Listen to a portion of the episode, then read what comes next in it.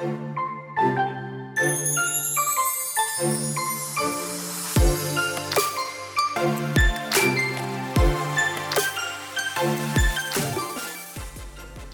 hola, happy Friday, bienvenida a The Wedding Shot, episodio número 3, season número 4. Espero que estén súper bien y ya ready para este fin de semana. Yo definitivamente estoy súper ready para un poquito de descanso. Ha sido una semana bastante ajetreada. Bueno, hoy vamos a estar hablando de los do's and don'ts de tu proceso de planificación de boda, ¿verdad? ¿Qué cosas debes y qué cosas no debes hacer? Si, es, si viste el live que tuve con Elda Samano de Isabella Bride, ya sabes un poquito de esto, pero voy a entrar un poco más a fondo en cada una para que de verdad, de verdad, de verdad, tú te disfrutes todo el proceso de la planificación de tu boda. Bueno, el primero, vamos con los do's primeros. El primero es que es súper importante que todas las decisiones que ustedes tengan que tomar de su boda las tomen como pareja, las tomen juntos. Es importante porque al fin y al cabo la boda no es solamente de uno de los dos, la boda es para ambos y realmente es una celebración o debe ser una celebración de su amor, de su relationship, ¿verdad? Así que es importante que pues la boda realmente parezca de ambos. Y esto significa que cuando tengan que tomar decisiones, porque yo sé que es estresante, yo sé que hay veces que tal vez al novio no le interesa tanto la decoración, las flores, etcétera. Pero la realidad del asunto es que cuando toman decisiones juntos, están todos en la misma página, están los dos más claros, más claros en lo que están escogiendo y realmente se disfrutan un poquito más ese día porque no es como que una sorpresa tras otra. Los dos tienen bastante, eh, ¿verdad? Una idea bastante clara de lo que va a ocurrir ese día. Además de que en este proceso tan estresante, lleno de opiniones y de factores económicos que nos ponen, yo sé que a uno como, ah, yo sé, yo las entiendo, recuerden que estoy pasando ahora por lo mismo. Pues cuando convertimos la toma de decisiones de la boda en un date night, pues tiende a ser un poquito más relax y más divertido, que eso es lo importante, ¿verdad? A veces me topo con parejas que de momento ni tan siquiera hablan de otra cosa que no sea de la boda. Y obviamente tampoco es que la boda consuma toda tu vida. Eh, por eso es importante que tengan una coordinadora de bodas. Pero sí que a la hora de tomar decisiones, no porque tener, lo tienen que hacer solos o sola, ¿verdad? Pues entonces estemos procrastinating, ¿verdad? Dejándolo todo para el final porque a la larga la decisión hay que tomarla como quiera. Así que qué mejor que con una copita de vino, divirtiéndonos, pasándola rico, ¿verdad? En, en pareja. La número dos es que, y esto no puedo recalcarlo más, es tan y tan y tan importante que lean los contratos. Cada uno de los contratos que ustedes reciban de cualquier suplidor, deben leerlos cautelosamente, ¿verdad? Con mucho, mucho detalle porque la realidad es que a veces nos pasa, y me pasa a mí también, que las cosas están escritas. Nosotros ya como suplidores tenemos unas cosas, ¿verdad? Por las cuales eh, nos regimos y nuestros contratos, ¿verdad? Se supone que los hayan revisado unos abogados, etcétera. Pero la realidad es que a veces leemos, ¿verdad? O las parejas sé que leyeron como el papagayo y no eh, estuvieron pendientes a lo que realmente importaba, que era cuál es el método de comunicación que prefiere ese suplidor, eh, en qué tiempos, cuáles son las horas de oficina, cuándo, eh, más o menos en qué tiempo debes esperar tu galería de fotos final o de video, ¿verdad? Eh, ¿Qué pasa si tienes que posponer la boda? Todos esos detalles que usualmente están en un contrato o deberían estar en un contrato no las leen y entonces es cuando llega el proceso, llega el momento en que tenemos que analizar eso, se topan con que es que uno tal vez está siendo muy rudo y no es que estemos siendo rudos, es que la manera en que trabajamos cada uno es distinta y para nosotros es importante mantener ese tipo de organización a través de todo el proceso para que todos estemos en la misma página, ¿verdad? Recuerden que nosotros como coordinadores específicamente y cualquier otro suplidor, eh, tu boda no es la única que tenemos. Así que de la manera en que yo trabajo es X, Y o Z y me gusta mantenerlo así porque así es como yo sé que yo voy a estar organizada y no me voy a perder ningún detalle, ni de tu boda ni de las otras. Así que es importante que lean esos contratos porque a la, a la misma vez, si tú lees un contrato y a ti hay algo que no te llama la atención, hay algo que tú dices, esto no va conmigo, yo no me voy a poder ajustar a esto, pues definitivamente ese suplidor no es para ti. Así que en ese momento tú puedes tomar la decisión de buscar o irte, ¿verdad?, por otro camino y escoger otro suplidor que sí se ajuste a tus eh, requirements, ¿verdad? Lo que tú necesitas para el día de tu boda y para todo el proceso. La número tres, y he hablado de esto, es que nunca hagan un cookie cutter wedding, ¿verdad? Que sea, que le añadas los detalles que sean bien ustedes como pareja algo que los representa a ustedes. Esa boda es una representación y una celebración de amor, pero es de ustedes, no es de otra pareja. Así que es importante que ustedes le añadan detallitos que cuando sus invitados lleguen a la boda digan, ay, que cuando sus invitados entren a su boda digan, definitivamente esta boda es de fulanito y fulanita. Así que mientras más personalizadas a ustedes la puedan hacer, yo yo te aseguro que esa boda será inolvidable para tus invitados. La número cuatro es que siempre, siempre asignes un asiento o la mesa a tus invitados. No hagas open seating. Open seating em, es un poco más común en Estados Unidos, pero es básicamente cuando tú permites que el invitado escoja dónde se quiere sentar. La razón por la que usualmente eso no funciona, especialmente si tenemos una boda grande, es porque el invitado pierde mucho tiempo pensando en dónde se quiere sentar. Es importante que tenga un poco de guía, de instrucción y así ajoramos el proceso, ¿verdad? Y podemos eh, disfrutarnos más la fiesta, porque usualmente cuando van a tomar asiento empezamos con la parte protocolar, ¿verdad? Y luego entonces comienza la cena. Y si lo que usualmente nos puede tomar 10, 15 minutos y les dejamos open seating tiende a subirse en 30 minutos. Además de que no necesariamente todo el mundo se siente cómodo con esa idea. Porque cuando asignamos por lo menos la mesa, los asignamos usualmente por grupos, ¿verdad? Quién se conoce o quién se llevaría bien. Eh, así que cuando le asignamos por lo menos la mesa, todo fluye un poquito mejor. Y el último do es que tienen que practicar su primer beso luego de, ¿verdad? Cuando la ceremonia acaba. Porque es importante saber dónde van a poner cada cual sus manos, si van a, ver, hacer un dip, si no van a hacer un dip, que tienen que aguantarlo por lo menos 5 segundos para que el fotógrafo y el videógrafo puedan capturar ese momento tan mágico. Así que mi recomendación es esa, siempre trata de practicar el beso, aunque sea algunas semanas antes, porque lo que puede parecer que llevan practicando meses y años, ¿verdad? Eh, no es lo mismo, no estamos acostumbrados a que tengamos tantos ojos encima de nosotros cuando estamos en ese momento íntimo, así que definitivamente practícalo para que se vea menos awkward y se sientan los dos más seguros en ese momento.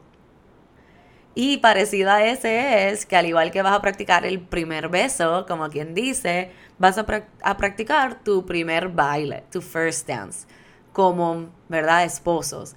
Es importante que aunque no tenga coreografía, lo practiquen en casa, asegúrense que tengan espacio suficiente, que decidan qué quieren hacer, que se acostumbren a la música, que sepan, ¿verdad?, que, que están cómodos bailando, ¿verdad? Y así igual, fotográficamente y para video van a quedar espectacular. Bueno, esos fueron los 5 do's. Ahora vamos a los 5 don'ts. El primero es que no gastes más del 50% de tu presupuesto de bodas en tu venue. Esto es súper importante porque a mí me pasa bien, ¿verdad? Frecuente. Esto Recuerdan que lo hemos hablado antes y has escuchado los episodios anteriores porque muchas veces la pareja escoge la fecha y el venue primero y luego la coordinadora de bodas.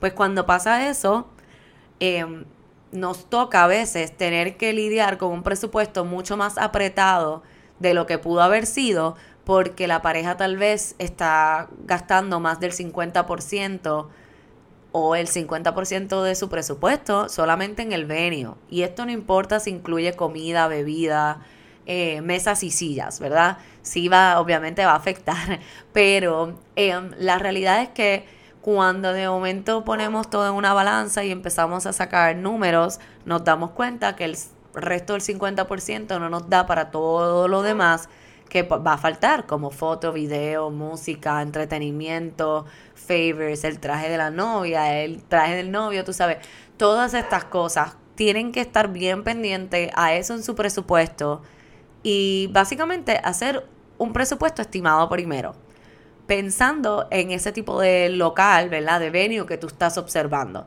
Y si ves que no va a haber manera de que los números lleguen si estás gastando esa cantidad o más, pues definitivamente tal vez es mejor buscar otra opción de lugar.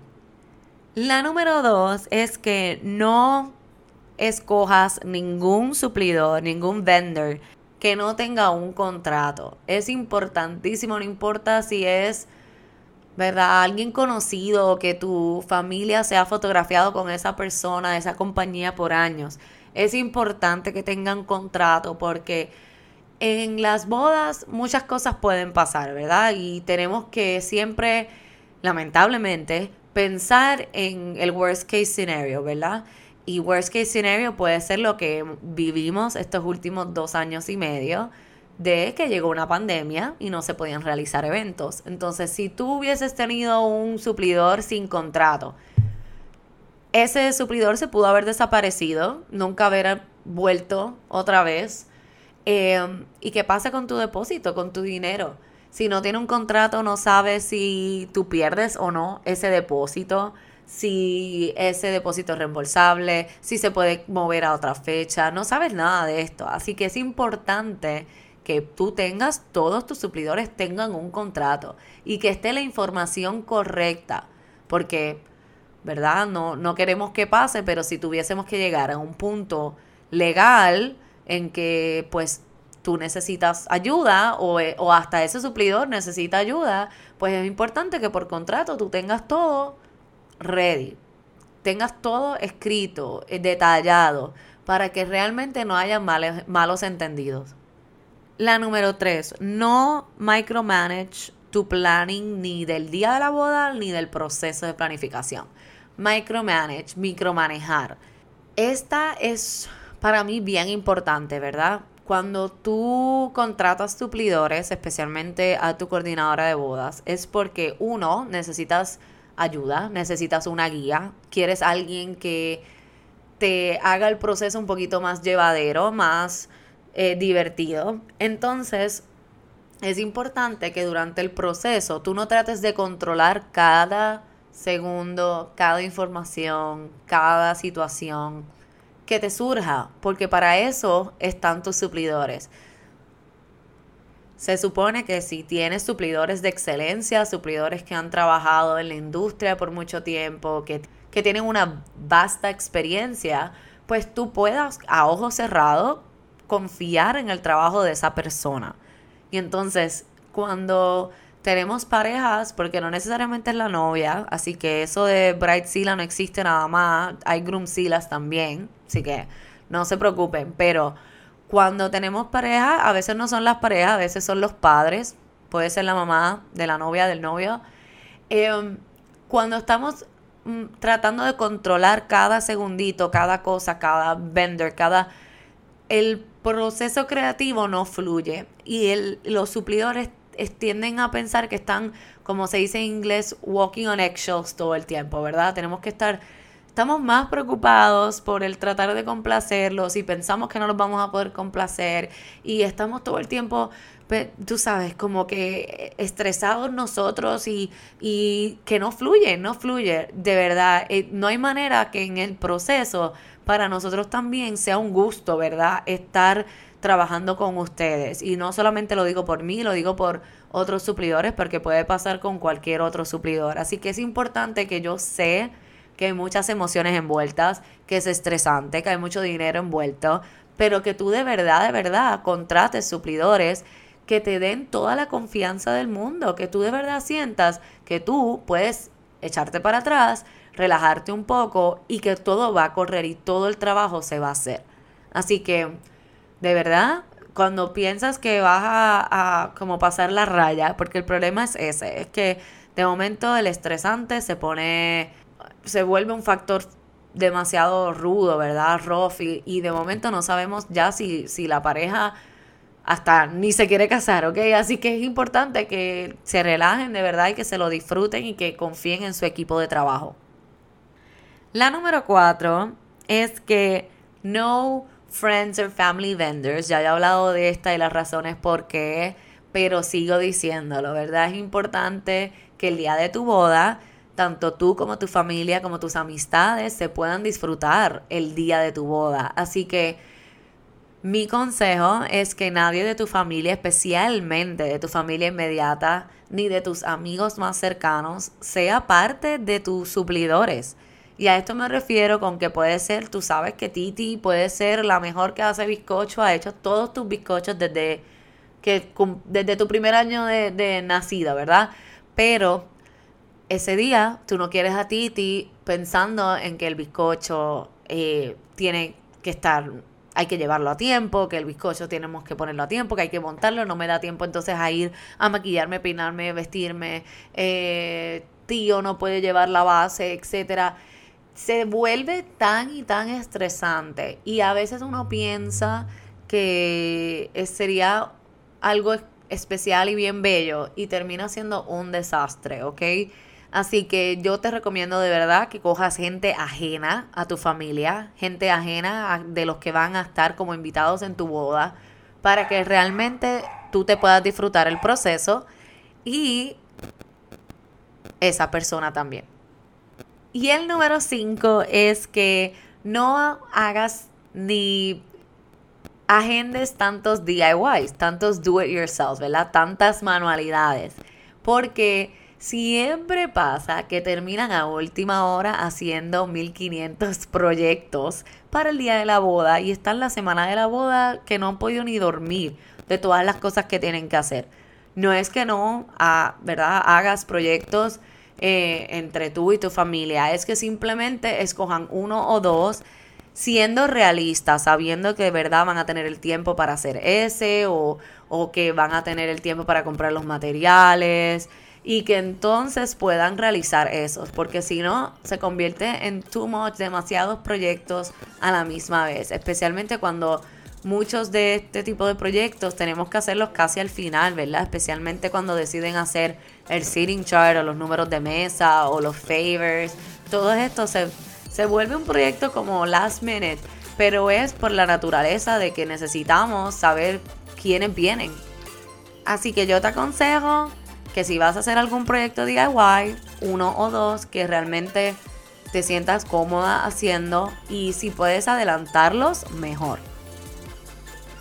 Bueno, esto ha sido todo por hoy. Espero que les haya gustado, que hayan aprendido algo. Si tienen preguntas, saben que siempre me pueden escribir por Instagram o por email.